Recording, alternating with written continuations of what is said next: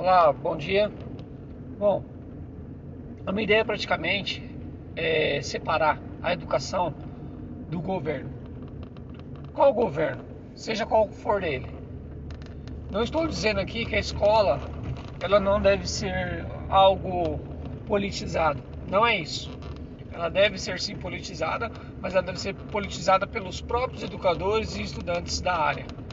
O que não pode é o governo ele interferir diretamente na escola, como está acontecendo atualmente. A gente não pode ter, por exemplo, ministros da educação com claro viés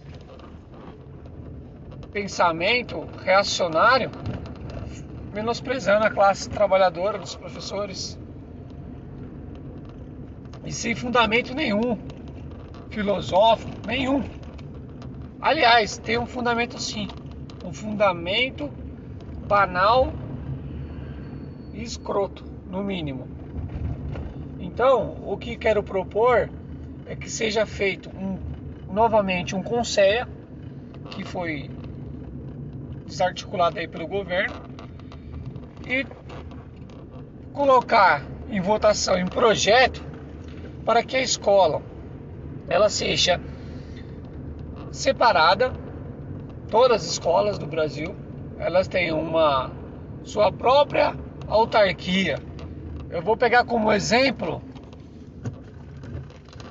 a instituição militar, o Exército Brasileiro. Você tem lá uma, um grau de hierarquia, um plano de carreira, e são os próprios militares que decidem o que acontece ou não lá dentro. Claro, de acordo com a lei.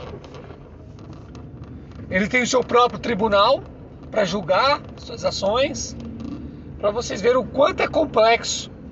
E olha que não temos guerra, não temos conflito com ninguém. Eles têm uma instituição permanente, forte, fortalecida, recebe mais recursos que a própria educação.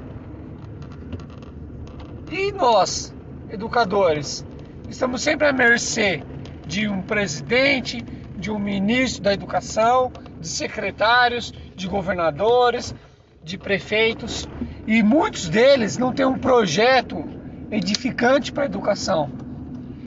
O único projeto que eles têm é a próxima eleição. E se eles estão com o projeto na próxima eleição, eles não estão vendo o que é necessário ou realmente importante para a gente. Então esse é um primeiro ponto que deve ser pensado aí com os companheiros. Essa separação da, da escola com o governo. E assim como essas instituições, devemos ter autonomia para desenvolver o nosso trabalho com tranquilidade, para que possa haver de fato um tipo de progresso.